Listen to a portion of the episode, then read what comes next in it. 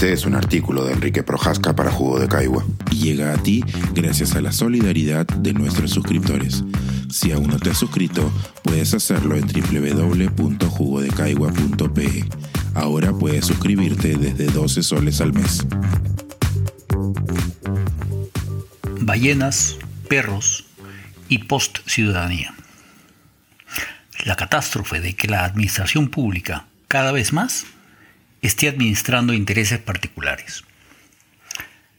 El pasado 25, dos textos en La República, una entrevista de Alberto Vergara y un artículo de Juan de la Puente, evidenciaron que, aunque las alarmas de los politólogos peruanos están ululando hace tiempo, la ciudadanía no reacciona, no hace oír sus demandas, no recibe rendiciones de cuentas, no hay res pública.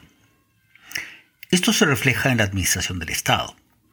Anteayer llegó a mis oídos la reflexión de una destacada funcionaria acerca de cómo se han vivido los pasados meses. El caso sucede en el Ministerio de Vivienda y Construcción, pero podría ocurrir en transportes, en educación, en la PCM. ¿Por qué? se pregunta mi informante.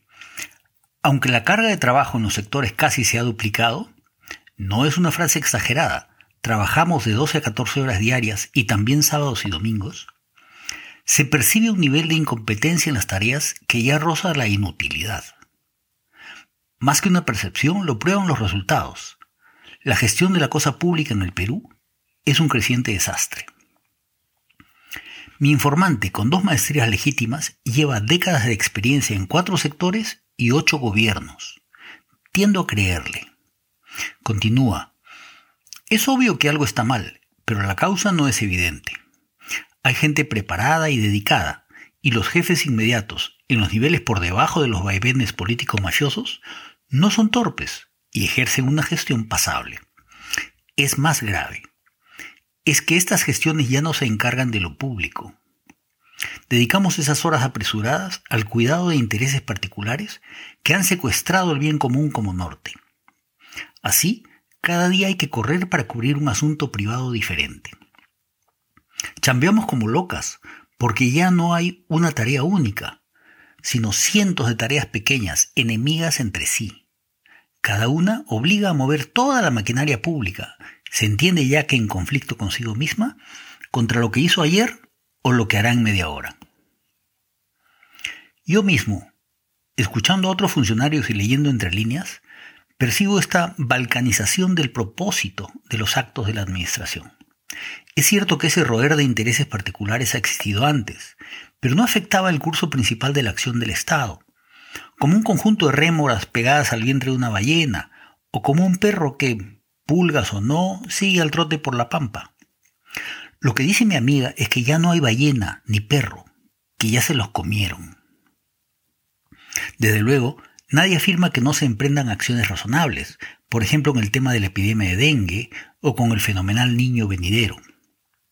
Limpiar cauces es la tarea más evidente de las que debe liderar el Estado en todos sus niveles, pero la imaginación se detiene allí, limitada por ese pirañismo privado que quiere lucrar con la compra de maquinaria, con el cambio de zonificación de la quebrada, con el puestecito.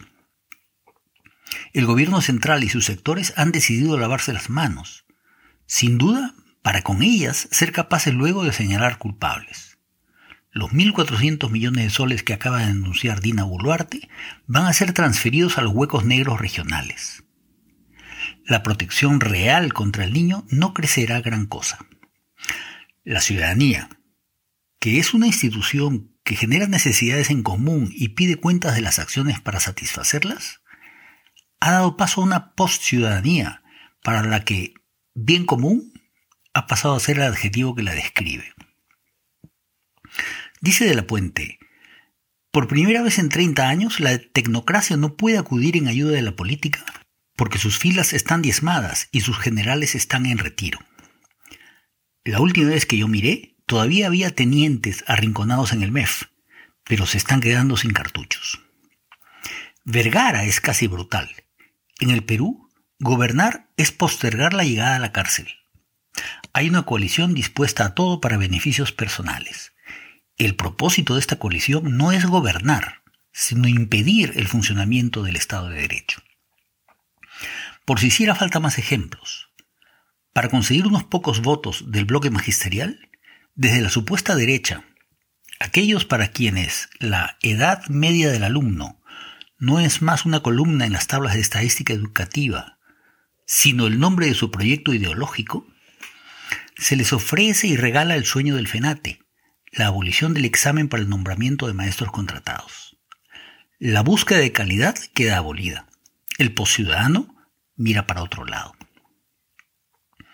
Preguntarse qué hay que reconstruir primero tendrá que esperar a ver el estado final de lo que está siendo demolido. Hace un par de años se estimaba en un cuarto, a lo bajo, el monto del dinero ilegal respecto del PBI. Hoy debe rondar un tercio. Unos pocos empresarios de las grandes empresas mineras temen que la minería ilegal, no la pequeña minería ilegal, la ilegal grande, bruta y achoradísima, que ellos mismos han fomentado, los vaya a desplazar. A los demás grandes empresarios no les parece preocupar el presente estado desnortado, salvo por el crecimiento económico cero. Se limitan a patear sus expectativas para 2024. Dada la inacción en la política, en el viejo buen sentido de Aristóteles, ¿qué posible futuro tiene este estado de cosas? Como señalé en El legado de la marabunta, en este mismo portal, deshacer en un escenario normal el desmadre normativo y paliar sus efectos nos tomaría décadas y otra vez estaríamos empezando de nuevo. Solo que esta próxima vez viene con un tremendo niño, con un estado desactivado y sin cuadros, con jugadores ilegales capaces de dar uso a la inteligencia artificial y sin ballena ni perro. Pensar, escribir, editar, grabar, coordinar, publicar y promover este y todos nuestros artículos en este podcast cuesta y nosotros los entregamos sin cobrar. Contribuye en www.jugodecaigua.pe barra suscríbete y de paso espía como suscriptor nuestras reuniones editoriales.